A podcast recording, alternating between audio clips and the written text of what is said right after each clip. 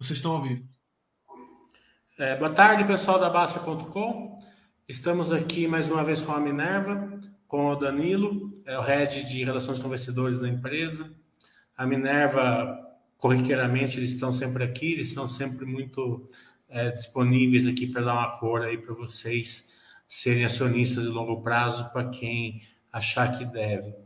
É, sempre lembrando que a Basta.com não faz recomendações de compra e venda de ações e que eventuais guides e projeções ditas aqui nessa live não quer dizer que sejam certeza que elas vão se concretizar. Condições de mercado podem fazer com que elas não se concretizem.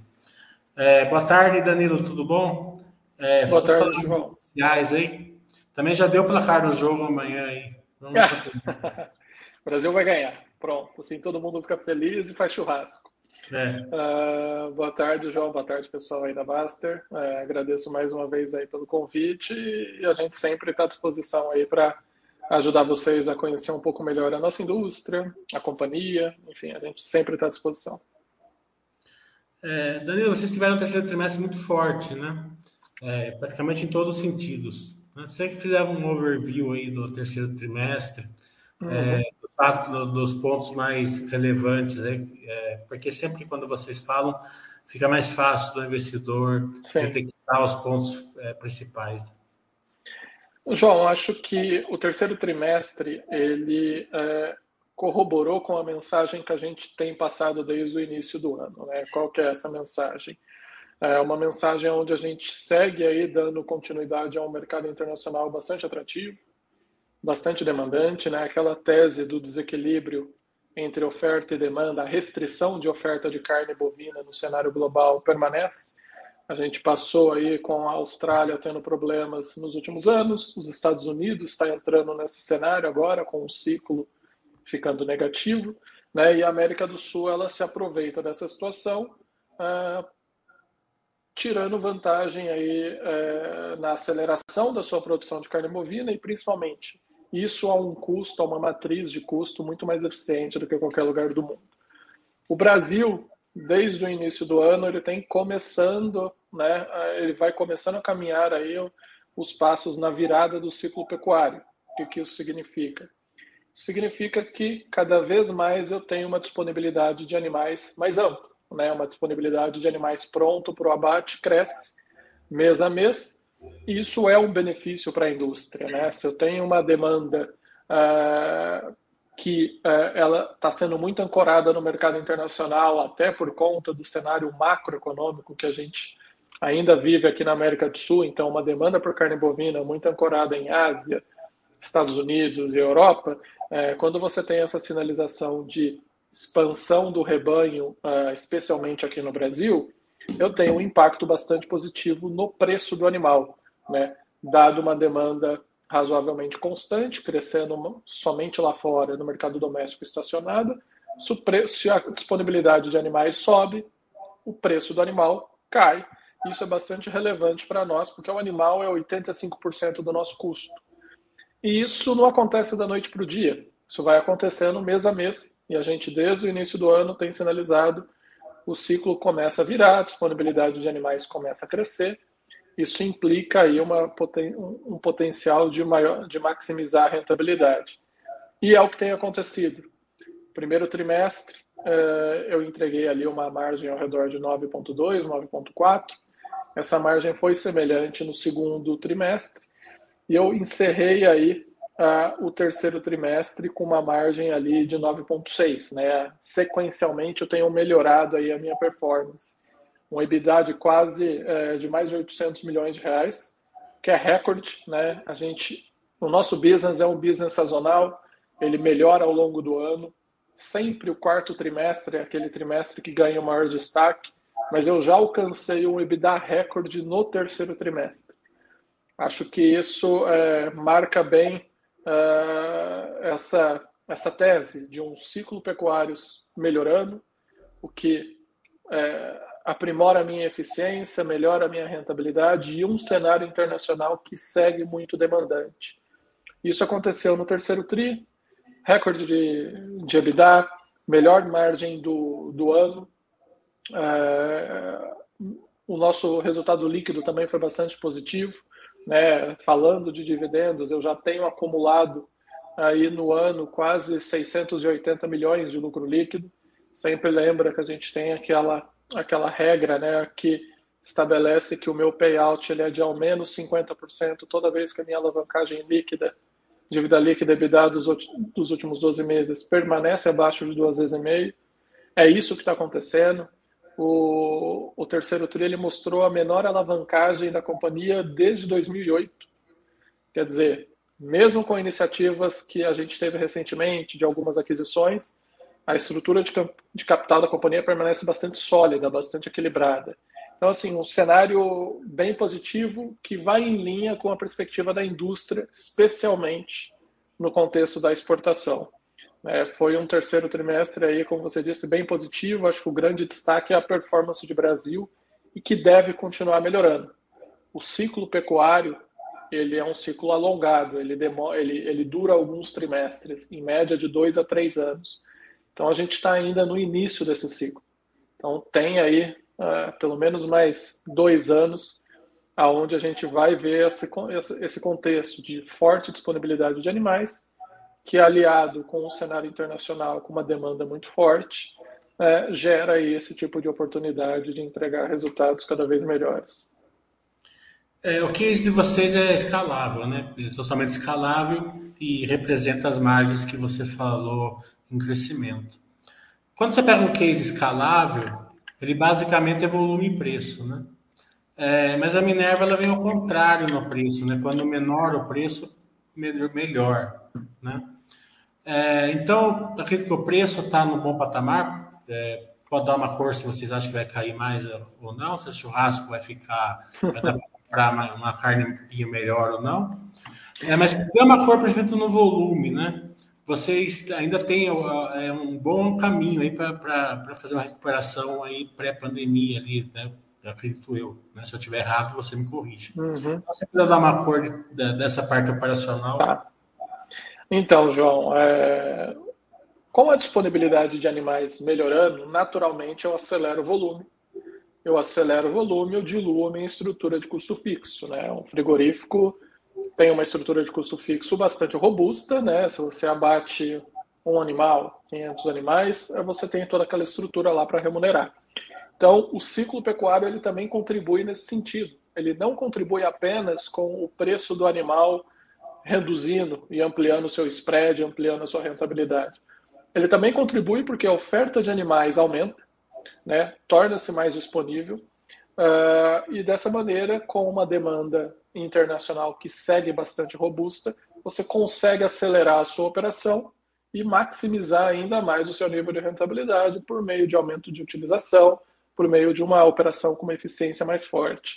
É isso que tem acontecido. Se você olhar a nossa operação, especialmente no Brasil, que passa por esse forte momento no ciclo, ela tem se ampliado em termos de volume trimestre após trimestre. Isso é demanda de animais, é, disponibilidade de animais é, mais robusta, aonde a companhia consegue acelerar o seu nível de operação e ter uma estrutura mais eficiente, uma estrutura operacional mais eficiente. Sob a ótica de preço do produto final, vamos lá, a formação de preço ela é oferta, né? Oferta e demanda. Acho que a gente tem um quando a gente a gente tem dois cenários bem distintos. A gente tem um mercado doméstico que ainda sofre, né, em função do cenário macroeconômico com algumas incertezas, questão eleitoral, etc. O mercado doméstico que ainda se recupera aí do período de pandemia, né? Ah, então, isso acaba impactando o consumo doméstico de carne bovina. A gente vê um consumo doméstico de carne bovina na América do Sul num patamar mais estável aí ao longo dos últimos anos, e essa deve ser uma tendência até a gente começar a ter um cenário de recuperação econômica mais acelerado. Acho que isso deve começar a pandemia ficando para trás, as incertezas políticas ficando para trás. Acho que é natural que isso comece a acontecer aí em breve. Uh, no cenário internacional, a gente tem uma dinâmica super positiva. Né? Assim, uh, toda vez que eu venho aqui, uh, eu sempre compartilho essa tese. A oferta global de carne bovina ela segue bastante restrita. Ela segue um cenário onde poucos são os players globais que conseguem acelerar a sua produção. Ao contraponto disso, eu tenho uma demanda internacional que cresce de maneira muito forte. Quer dizer, numa equação como essa, a única maneira que eu tenho de equilibrar essa equação é via preço. Então, o preço de carne bovina no mercado internacional ele segue em expansão. Você tem alguma flutuação, alguma volatilidade de curto prazo, mas estruturalmente ele segue em expansão. E isso é muito positivo para a gente. No fim do dia, a Minerva, como um frigorífico exportador, ela é um negócio que a gente chama de spread. Né? A minha rentabilidade está, de maneira bastante simplória, na minha capacidade de comprar um animal, processar esse animal a determinado custo e vender esse produto no mercado internacional. Então, num cenário onde eu tenho a disponibilidade de animais melhorando, reduzindo o preço do animal, melhorando a minha eficiência operacional, porque a minha, utiliza, a minha utilidade operacional uh, também começa a acelerar. E do outro lado, eu tenho uma demanda internacional e o foco da Minerva é o mercado internacional crescendo, eu tenho aí uma tempestade perfeita eu tenho um cenário onde as margens convergem aí para um crescimento bastante robusto em função disso. Então, a gente segue muito positivo na tese do nosso negócio para os próximos anos, porque essa é uma dinâmica que deve permanecer. Só para eu, eu concluir esse raciocínio. A gente tem um fator ainda mais agravante esse ano, a partir dos próximos anos, desculpa, dos próximos dois, três anos, que é o mercado americano entrando num espiral negativo do ciclo pecuário. Ou seja, a disponibilidade de animais no mercado americano, que é o maior mercado consumidor e produtor do mundo, está se tornando negativa, o que deve enxugar a oferta de carne no mercado americano e em outros mercados, né? A gente olha isso como uma oferta global, isso abre oportunidade uh, para os operadores aqui da América do Sul, especialmente o Brasil, cujo ciclo já está melhorando, e também o Paraguai, que deve começar a ter também uma ampliação de ciclo, ampliação da disponibilidade de animais ao longo de 23. Se eu considerar só Brasil e Paraguai, para te dar um exemplo, é, eu estou falando de basicamente 60, ao redor de 60%, 70% de toda a nossa operação ancorada em dois países que devem ter uma forte disponibilidade de animais nos próximos dois ou três anos. A capacidade de ampliar a rentabilidade nesse cenário é, é bastante forte. É, vamos passar pelo ciclo do boi, então, é, de, de, onde a Minerva está. A gente já viu que é, no, no, Brasil está bom, você acabou de falar que no Paraguai também, mas também vamos dar uma cor da Colômbia, é, Argentina e Uruguai.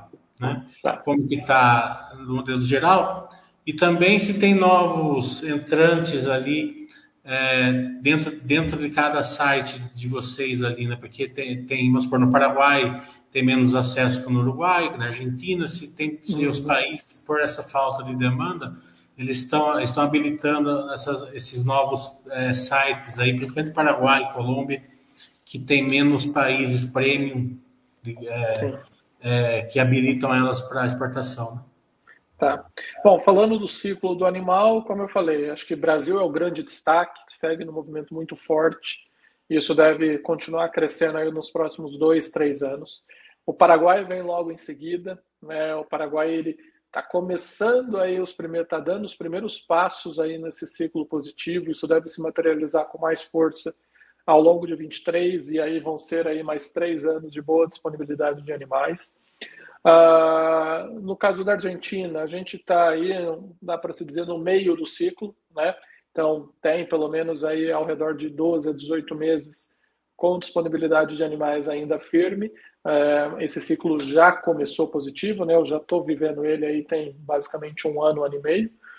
No caso da Colômbia, um cenário bastante semelhante. Tem aí um pouco desse intervalo aí de disponibilidade de animais pelos próximos 12 a 18 meses. O único ciclo que caminha um pouco diferente é o do Uruguai. O Uruguai ele passa por um momento de restrição na oferta de animais. Isso deve perdurar uh, ao longo de 23 e a expectativa é que no segundo semestre de 2023 a gente comece a ver o cenário de reversão, né? E aí essa reversão ela vai mês a mês, ela começa devagar e vai se materializando aí ao longo dos próximos anos. Então, de maneira bem resumida, o cenário de ciclo é esse. Em relação a novas habilitações, acho que esse é um momento bastante positivo, né? Porque esse contexto de restrição na oferta de carne bovina, é, ele vem desde antes da, de antes da pandemia, né? Crescer a produção de carne bovina, ela é um, é um movimento bastante difícil, porque os inputs necessários, né, os fatores necessários para o crescimento do animal, o desenvolvimento do rebanho, você tem algumas dificuldades em várias regiões do mundo, que são condições climáticas adequadas, que é a abundância de água, que é o trabalho, é a abundância de terra, né, é, para fazer aí o crescimento do rebanho, disponibilidade de trabalho, e tudo isso também considerando a matriz de custos, que a América do Sul é muito mais eficiente. Então esse cenário de oferta restrita, ele tem permanecido por um longo tempo. Nesse contexto, é natural os importadores procurarem novas alternativas para fornecer, para capturar carne bovina, para fazer a importação do produto, né? diversificar o seu leque de, de alternativas.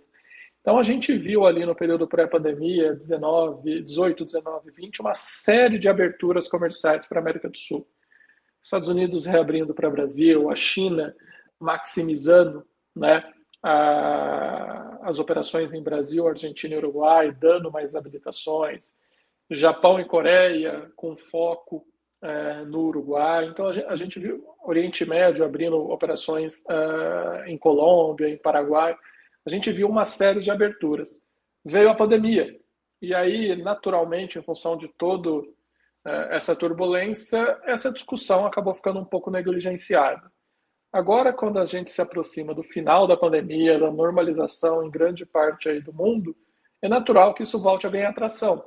Ainda mais num contexto que a inflação de alimentos tem sido muito discutida, não só aqui no Brasil, mas principalmente no mundo desenvolvido. É um cenário que, para eles, nunca foi é, tão frequente. Então, habilitar novas fontes de alimentos, habilitar novos fornecedores, né, uh, especialmente aqui na América do Sul, que a matriz de custo é muito barata, começa a ganhar tração. Acho que é natural a gente começar a ver aí uma nova sequência de, de abertura de mercados ao longo aí dos próximos trimestres.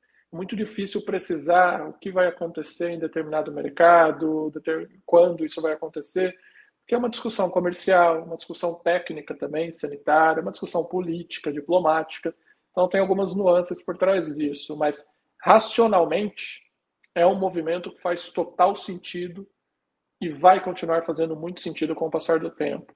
Acho que a gente pode esperar aí, uh, ao longo dos próximos trimestres, dos próximos anos, mercados como o Paraguai e a Colômbia passarem a acessar o mercado americano, por exemplo, ou o mercado chinês, né? Uh, esses dois países não acessam esses mercados a gente passar também a ter mais habilitações de China aqui no Brasil, que é algo que tem sido discutido já tem algum tempo.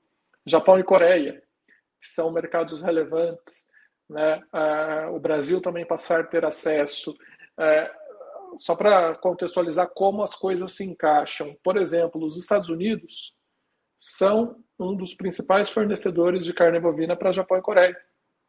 Num cenário onde a produção americana cai, fica ainda mais mandatório para Japão e Coreia buscarem alternativas.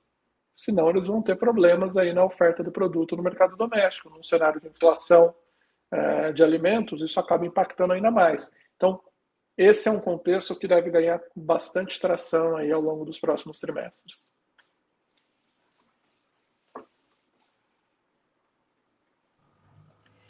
Analisando a Minerva, e você fica à vontade para contestar a minha análise, é, vocês entendem muito melhor do que eu. A Minerva hoje é uma grande geradora de caixa, né? baixa necessidade de CAPEX recorrente e, tá, e tem um plano de fazer um CAPEX cirúrgico, né? É, sem buscar um crescimento muito é, expressivo através de aquisições. Não que vocês não possam, no futuro, é, acelerar isso daí, mas hoje eu acredito que seja que seja essa a, o, o, modelo de vocês de negócios. Né? É, e o mercado, muitas vezes, ele não, ele não, ele não compreende muito bem essa, essa, esse, esse modelo, é, de uma alta conversão que você tem de EBITDA para fluxo de caixa livre, que vai fazer com que vocês caiam dos dois, das duas vezes a dívida líquida, que é, conhecendo é, o pensamento de vocês, não é muita praia de vocês, vocês gostam de uma dívida. Né? Como eu falei, fique à vontade para contestar a minha análise. É, então, dito isso, vocês fizeram duas aquisições, né? Austrália é, e Uruguai. Vamos começar pela Austrália, né? É, te dá uma cor geral, mas eu queria é, focar mais na parte da Salic, né? Como é, parceira de vocês, uma, uma parceira um player global fenomenal, né? De, de investimentos. Essa vertical da Austrália, né? Ela, acredito que ela esteja engatinhando do tamanho que ela possa ficar, né? Minerva e Salic junto. É, e também, se você já queria dar uma cor dessa, dessa, desse crescimento aí do mercado em relação às aquisições da Minerva, uhum. em relação à estrutura capital dela. Tá. Bom, vamos lá. É, só, só fazendo um, um, uma pequena correção antes. A gente fez a aquisição da Austrália. No caso do Uruguai, eu fiz uma proposta. É, eu ainda não tenho essa aquisição concluída, só que é dever fiduciário da companhia dar transparência ao mercado. Eu comuniquei ao mercado que uma proposta foi feita é, e, enfim, está sob, sob discussão. Ponto. É, a nossa estratégia, né, é, do ponto de vista é, de gerar valor ao acionista, ela se mantém é, inalterada, né?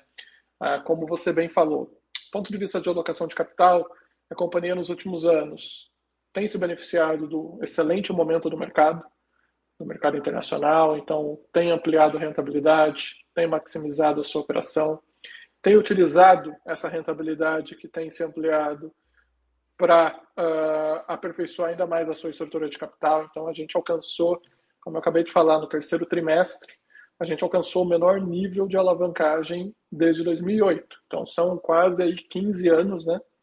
Uh, de, de intervalo para alcançar esse nível de alavancagem ao redor de duas vezes. E a perspectiva, olhando para frente, ela, como a gente estava discutindo, ela segue muito positiva. Então, rentabilidade deve continuar crescendo, geração de caixa, ainda mais com um balanço mais saudável, deve se expandir ainda mais. E isso abre aí oportunidades de alocação de capital. Quais são as oportunidades de alocação de capital? Por óbvio, continuar gerando valor acionista, principalmente via dividendos, é o que a gente tem feito.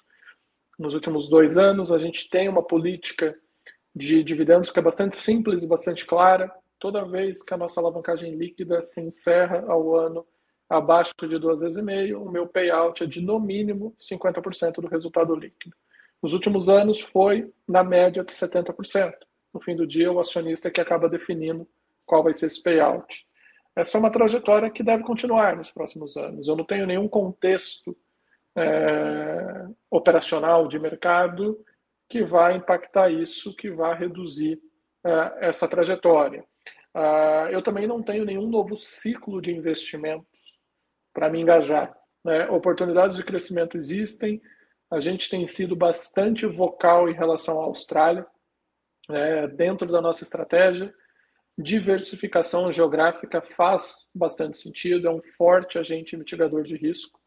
Eu consigo mitigar risco, eu consigo arbitrar mercado, né, racionalizar minha operação, buscando ali a, as eficiências e as oportunidades que façam sentido para maximizar a rentabilidade em cada um dos mercados que eu opero. Então a gente tem sido bastante vocal em relação a isso, porque a Austrália é um grande player de carne bovina e de cordeiros, um dos principais do mercado global passou por um período muito difícil e tem se recuperado aí ao longo dos dois últimos anos, né? Se você olhar o passado da Minerva, toda iniciativa que a gente teve de estabelecer um footprint inicial em determinado mercado, ela veio em momentos semelhantes, em momentos onde o mercado estava virando e eu capturava o benefício dessa virada entrando uh, nessa determinada região. Faz total sentido esse movimento em Austrália, estrategicamente, em função desse racional. Uh, só que isso não muda a nossa, o nosso mindset, a nossa estratégia de alocação de capital. De novo, a companhia tem sido bastante cautelosa nas oportunidades, tem se movimentado para a Austrália, fez duas aquisições muito pequenas no passado, né, do, uh, no final do ano passado. Agora, esse ano, um mês e pouco atrás, fez uma aquisição um pouco mais robusta, mas isso não impactou na estrutura de capital. Se a gente fizer, a gente até escreveu isso na nossa divulgação de resultados, se a gente fizer uma conta pro forma, uh, essa aquisição ela tem um impacto de 0,1 na minha alavancagem. Eu permaneço dentro da minha política. E aí, isso sem considerar todas as capturas de sinergias e oportunidades que a gente tem dentro dessa operação, olhando aí para os próximos anos. Então, é, acho que tentando ser bem transparente, dá bastante conforto para o pessoal. A, estratégia da companhia sob a ótica de alocação de capital ela não se alterou, ela se mantém. Né? A gente tem essa estratégia de diversificação geográfica, de buscar oportunidades de crescimento, mas sempre tem uma expressão no mercado que a gente fala muito cherry picking. Sempre bastante oportunística, escolhendo, pincelando bem os ativos que façam sentido e de modo que isso não tenha um impacto aí na minha estrutura de capital. É isso que dá para esperar da Minerva. A gente deve seguir aí como uma companhia é, com foco é, na geração de valor para acionista, pagamento de dividendos, reduzindo o peso, né, financeiro do nosso balanço, enfim, se aproveitando desse bom momento do mercado. E aí, só para finalizar, é, dando um pouco mais de cor em relação à Austrália, a gente fez essa aquisição recente, né, Australia Lamp Company, que é um player com foco na exportação. Né, até são informações que estão no fato relevante que a gente divulgou. 93% das vendas dessa, dessa aquisição elas vai para o mercado internacional o grande foco ali Estados Unidos, Europa, Reino Unido, Japão e Coreia. Ou seja, o cordeiro naturalmente já é um produto de nicho, que tem uma precificação mais alta, que permite uma margem também estrutural mais alta. Uh, e ele tem um foco em mercados de alto poder de consumo em função da capacidade de renda. Quer dizer, é, essa é mais uma, é, é mais uma iniciativa que está uh, bem alinhada com a nossa estratégia. Você aumenta a sua exposição em mercados mais desenvolvidos, com maior capacidade de renda e, naturalmente, menos expostos a ciclos econômicos. Né? Mercados desenvolvidos, você tem ciclos econômicos mais suaves. Então, isso é, é um fator que também acaba sendo aí bastante positivo nessa iniciativa. Hoje, com essa aquisição, nós somos aí o principal player de cordeiros da Austrália, com basicamente ali 15 a 16% do mercado, e a Austrália é o principal exportador de cordeiros do mundo. É, é, acho que falando de alocação de capital, de crescimento, de oportunidades, o contexto é esse. Em relação à, Salic, a Salic é um grande acionista nosso, o principal acionista, né, é, em termos de é, quantidade né, de participação na companhia. A companhia é controlada pela família fundadora, e a Salic é um grande acionista, um grande parceiro, presente no conselho, e a operação de Austrália é por meio de uma JV junto à SAB. Né? Então, assim, isso traz também bastante benefício, porque reduz o peso financeiro, uma JV onde é 65% Minerva, 35% Salic, então é uma maneira de você ter uma disciplina de capital ainda mais apurada, e também toda a contribuição da Salic em ganhar capilaridade em mercados, é, como, por exemplo, o Oriente Médio, ganhar expertise comercial, ganhar maior penetração, etc. Então, é um parceiro é, que a gente tem desenvolvido esse projeto na Austrália e que tem sido aí bastante relevante aí nessa caminhada. Nesse site vocês nem começaram a diversificar a proteína ainda, né? Está no plano diversificar a proteína? Uh, a gente tem um foco muito grande uh, na proteína bovina uh, e agora esse, esse passo aí numa outra proteína vermelha, né? que é a proteína de cordeiro. Uh, e por que isso? Uh, a gente começou a notar que os canais comerciais. A gente entende que vocês não vão para porco e frango, Isso. aquele negócio de ser um saco. Um saco. Eu estou falando a, a, parte de rebanho mesmo na Austrália. Diversificar para o gado. Ah, sim. É, assim, eu, a Austrália, como eu falei, é um grande produtor de cordeiros, né? É o principal produtor exportador de cordeiros do mundo. Então, é, ter essa diversificação na Austrália é, é um passo inicial que, com o rebanho bovino na Austrália também se recuperando, permite a gente ter aí um pouco mais de a gente conhecer melhor o mercado, ter aí já estabelecido um footprint nesse mercado para avaliar né, oportunidades futuras também em bovinos. Aqui na Basta o pessoal gosta muito da Minerva, né? Todo mundo compreende muito bem o case de vocês. Todo mundo sabe aquela história da, do, que, a, que o frango é um saco de, um de saco grão, de milho. De, de grão. Isso. Exatamente. É, vamos passar um pouquinho pelo Uruguai, então. Você falou que ainda não está aprovada ainda a compra, mas só a relevância dela ali, a gente viu que é uma, que é uma planta ultramoderna, né? uma grande capacidade Exato. de ação. Né? Você pode dar um pouquinho de cor só. A relevância em relação ao, ao site. Uh, ela é uma, é uma planta ali que ela vai incrementar, ela incrementaria, né, tudo se materializando, acaba incrementando a nossa operação no Uruguai. Uh, a grande oportunidade que a gente enxerga ali, o Uruguai ele já é tradicionalmente conhecido por ser uh, um player de produtos nobres com acesso a mercados com altíssima capacidade de renda. Por exemplo, o Uruguai é o único produtor da América do Sul que acessa o Japão, que acessa a Coreia. Né? A gente costuma dizer que o Uruguai acessa 100% da demanda global. Tem uma condição sanitária super reconhecida, tem um produto com uma qualidade super reconhecida. Até isso gera um prêmio no preço né, do, do produto final que permite que o Uruguai acesse todos esses mercados.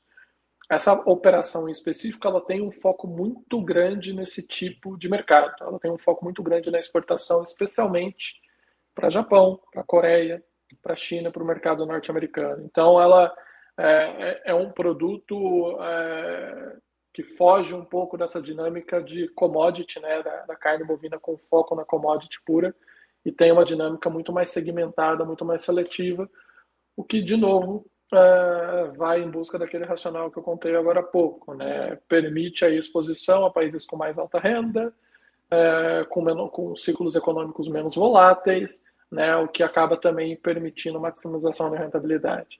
Ainda está em foi feita uma proposta, a gente, ah, dentro daquilo que era possível abrir, né, em função de acordo de confidencialidade, a gente deu ah, essa informação para o mercado para evitar qualquer tipo de barulho, qualquer tipo de, de ruído, e a gente está na guarda dessa definição né, de materializar ou não essa aquisição. É, isso também casa muito bem com a, estratégia de é, expansão do ponto de vista oportunística. Sempre que existe uma oportunidade que tenha aí um, um fit com a nossa estratégia, com o nosso parque operacional, que permita endereçar uh, esse racional de maximizar rentabilidade, diversificar riscos, uh, a companhia vai estar atenta. É, essa parte de aquisições em relação à estrutura capital e mercado, no né? mercado ficou meio assim, é, de pavirado um pouquinho com vocês, essa questão de, de dividendos tal. É, você já explicou, mas se você quiser explicar melhor, porque é um ponto também nebuloso aí para o acionista entender por que, que o mercado não gosta né, é, de uma aquisição que é muito, muito boa operacionalmente. É, então, é sempre é legal deixar o acionista assim, bem a par assim, da, hum. da, das distorções que o mercado é, faz com, com as empresas. Eu acho que assim, é... o, o, mercado ele sempre tem uma postura mais conservadora quando ele está avaliando a estrutura de capital das companhias. Né? Então, naturalmente, uma companhia que, por alguma circunstância, seja por uma operação que não esteja eficiente, seja por um cenário macro ruim, seja por uma decisão de investimento que não entrega o resultado né, desejado, e que isso de alguma maneira impacte a estrutura de capital, é, você tem ali a contradição entre o fluxo de caixa livre que sobra para pagar dividendos, né, ser, ser maximizado, maximizado ou minimizado em função disso. É, então, o mercado sempre tem esse, esse olhar mais atento em relação à estrutura de capital, as companhias como estão se movimentando, se isso significa uma alavancagem mais alta, um peso financeiro mais alto, que pode acabar impactando a distribuição de dividendos. Como eu estava comentando antes, é, esse, essa né, estratégia de gerar valor ao acionista, de ter uma distribuição de dividendos é, maximizada para nós, não mudou. É, o que acontece é que eu tenho hoje um balanço muito mais saudável, eu tenho uma perspectiva né, de mercado também bastante atrativa e que permite que, sob a ótica de alocação de capital, eu siga dando passos que atendam aí esses pilares, é continuar crescendo, é buscar alternativas aí de é, aperfeiçoar minha rentabilidade, de mitigar os riscos operacionais da companhia, a diversificação geográfica, que é um dos fatores que nos leva até a Austrália, é um grande vetor para isso, mas tudo isso de uma maneira bastante conservadora e que não impacte o cenário de distribuição de valor, de distribuição de dividendos para o acionista.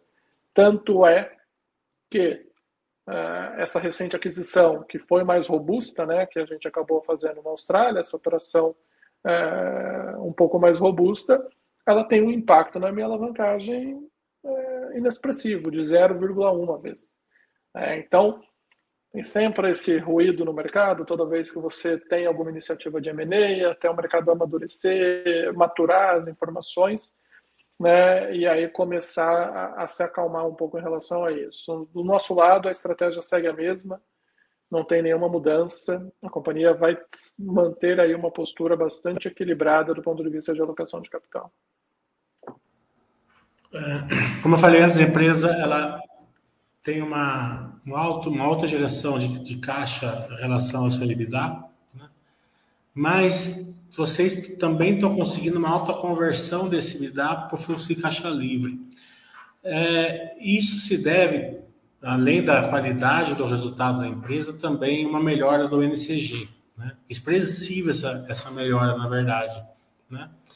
Mas ela é meio assim contraditória, né? Aumento de volume com melhora do NCG, praticamente elas são excludentes, né? E vocês estão conseguindo ficar é, concluentes nessa, nessa, nessa, é, nesse fator. É, isso, isso, daqui, quando que a gente pode olhar isso daí? É, é aquela tesouraria que vocês estão fazendo é, na, pra, pra, na hora de, de comprar o gado, né? É, tem alguma melhora na, na no, no sistema é, tecnológico, operacional, né, essa melhora no NCG, mesmo com o aumento de volume, veio para ficar? É, acho que é uma dinâmica que é assim, ela tá, foi, foi bem trabalhada pela companhia aí ao longo dos últimos anos, né, em todas as pontas. Você melhora aí performance de estoque, melhora a performance de contas a pagar, melhora a performance dos fornecedores. É natural uma companhia tão exposta como a Minerva é no mercado internacional, que é um grande mercado de atratividade, que isso também passe pelo processo de tomada de decisão do fornecedor. Né? É, ele, ele olha para a Minerva, ele tem uma percepção de um risco de crédito muito menor do que quando ele faz uma operação com frigoríficos, uh, com frigoríficos menores, com, com players menores. Então, nesse contexto, ele acaba também é, sendo mais flexível do ponto de vista de, de, de termos de negociação, etc. A, a, a, o cenário do mercado internacional também muito forte tem permitido também mais eficiência do ponto de vista de estoque, mais eficiência nesse processo de contas a pagar, né? Então é, é um, é um movimento que a gente trabalhou bastante aí nos, nos últimos dois, três anos. É um movimento que deve permanecer. A gente não vê nenhuma nenhuma movimentação de, de capital de giro, de working capital aí, que acabe sendo é, negativa de maneira substancial aí ao longo dos próximos anos. Por óbvio, você cresce, você acelera a operação, isso exige capital de giro, isso é natural, né? mas é sempre procurar uh, fazer isso com bastante cuidado. Né? A operação de China é uma operação que exige um capital de giro um pouco mais alongado, é, é natural, só um ciclo de caixa que é mais longo produto para sair da América do Sul e chegar até a China, a gente está falando de quase dois meses aí é, de todo esse processo. Mas você fazendo isso com, com bastante cuidado, você já tendo essa expertise da exportação, conhecendo os fornecedores, tendo um relacionamento também muito forte com seu cliente lá fora, é, são pontas que você consegue trabalhar e buscar mais eficiência. Mas a, a matemática está sempre aí, né? Crescer exige capital de giro.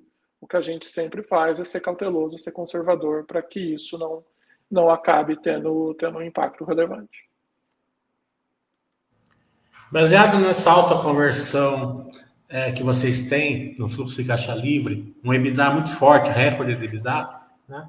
mas o lucro líquido sofre ali bastante por é, aí não recorrentes, RED, etc. Né? É, então, ele, é, o sentimento que fica, e você fica à vontade para contestar a minha análise, é que o lucro líquido não é uma boa métrica hoje para remunerar o acionista. Né? Eu acredito que seria melhor vocês remunerar através do EBITDA. É, mas é, vocês podem, vocês estão fazendo essa é, essa diferenciação assim que é, é um, fluxo de caixa livre mais alto, né? Um, lucro líquido assim mais impactado, vocês aumentam o payout, foram 70% ano passado, como você falou, ou vocês têm algum plano assim para ir para um indicador é, mais resiliente, mais óbvio, assim, que é mais, mais, mais fácil do, do, do investidor acompanhar? Uhum. Assim, João, o resultado líquido é impactado, por óbvio, pelo resultado financeiro e muito também né, impactado por resultado não caixa, que é relativo à variação cambial. Né? Eu tenho é, dívida em moeda estrangeira, é, uma parte relevante do nosso endividamento está em moeda estrangeira. Você tem a marcação ao mercado disso, que gera um resultado não caixa, que impacta o seu lucro líquido, mas não impacta a sua geração de caixa. A geração de caixa segue bastante robusta. Acho que até por isso o payout ele acaba sendo um pouco mais agressivo, que é uma maneira de você compensar uh, um pouco esse cenário. Mas assim, gerar valor ao acionista não passa só por isso, né? Eu gero valor ao acionista quando eu recompro dívidas é, a mercado, que eu tenho feito aí recompras de bonds todo trimestre diminua aí o peso, né? É, o peso financeiro do meu balanço. Isso é uma iniciativa que a gente tem feito aí uh, ao longo dos últimos anos. Uh, gerar valor acionista também passa por programa de recompra de ações. A gente te, tinha um programa de recompra aberto aí até o final do ano passado, ele foi basicamente exaurido, né? E por óbvio tem aí discussão, né, novas oportunidades, fazendo sentido a companhia uh, implementa um novo, um novo programa de recompra de ações. Então, uh, eu não tenho nenhuma uh, inicia nova iniciativa do ponto de vista de mudar política de dividendos ou algo do tipo. A gente vai permanecer é, preso à nossa política, que é os 50% né, de payout no mínimo, sempre lembrando isso, é uma política que estabelece o mínimo.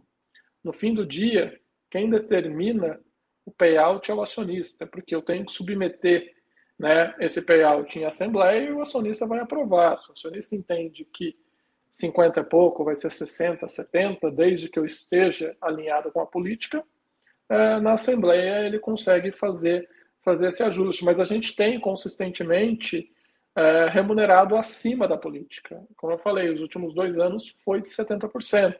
Né?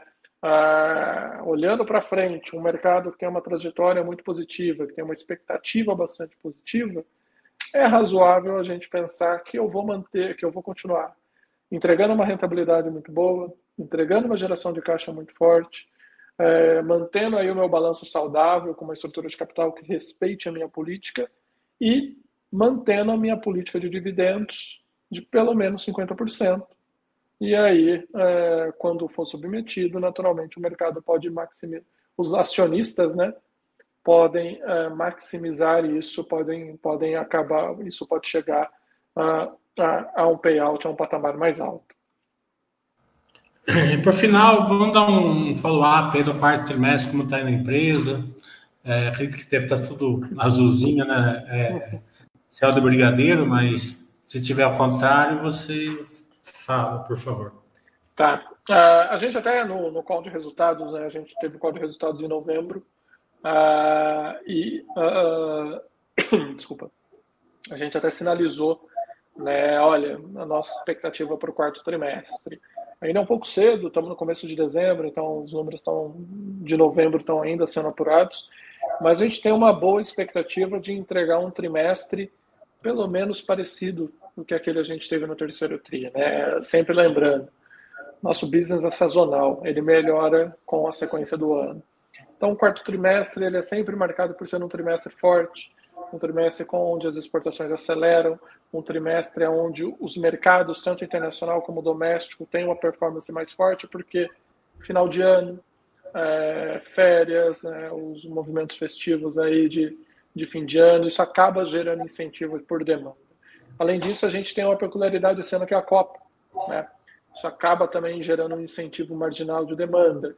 E falando em particular aqui de Brasil, a gente tem esse movimento aí do ciclo do gado cada vez mais ampliando a disponibilidade e o preço do animal que segue aí essa trajetória de queda, ou seja, do ponto de vista de rentabilidade, isso acaba dando bastante suporte para a gente. Então, a nossa expectativa é de ter um quarto trimestre é, que continue aí essa tendência de resultados melhores sequencialmente. É, ainda é um pouco cedo, uh, mas a gente acredita que vai conseguir entregar um quarto trimestre aí com rentabilidade bastante em linha com o que a gente teve no, no último TRI, de repente avaliar um upside em relação a isso, é, EBITDA, receita, resultado líquido, alavancagem controlada, geração de caixa, enfim, é, tudo dentro do script do roteiro que a gente tem feito aí é, ao longo dos últimos anos. É, queria agradecer muito ao Danilo, Head de Relações com Investidores da Minerva Foods. Também queria agradecer a Minerva sempre por estar é, próxima aqui do investidor pessoa física dentro da Basta.com. Agradecer a Thaís também, sempre muito é, solícita é, para atender os, os, os, os, pedidos aqui da Basta. Então, Danilo, fica à vontade para suas palavras finais. Eu que agradeço, agradeço a você, João, agradeço a todo o pessoal que está nos assistindo. A gente está sempre à disposição, tendo alguma dúvida, precisando de alguma informação. Você, todos os, os participantes aí da Baster entrem em contato com a gente, a gente está mais do que aberto para conversar, para ajudar vocês. E só acho que a mensagem final é a companhia segue aí bastante é, confortável com o cenário, né, uh, na, principalmente na exportação de carne bovina. A gente vê esse contexto de demanda no mercado internacional bastante aquecido, isso deve se manter ao longo dos próximos anos. O contexto de oferta segue sofrendo com as dificuldades, agora os Estados Unidos entrando nesse cenário de dificuldades de oferta, e aí a América do Sul se beneficiando. O Brasil, com a disponibilidade crescente de animal, com o ciclo pecuário melhorando, Paraguai seguindo esse mesmo caminho aí ao longo dos próximos trimestres, devem ser aí grandes vetores aí de performance nos próximos anos. E uh, a gente mantém o nosso compromisso de sempre aí uh, em busca de uma estrutura de capital mais eficiente, menos onerosa, com menor perfil de risco, é, de modo que é, toda essa boa performance, essa boa rentabilidade aí que a gente tem entregue nos últimos anos, continue aí chegando né, no acionista, a gente continue entregando essa geração de valor para o nosso acionista. Oi, vamos encerrar?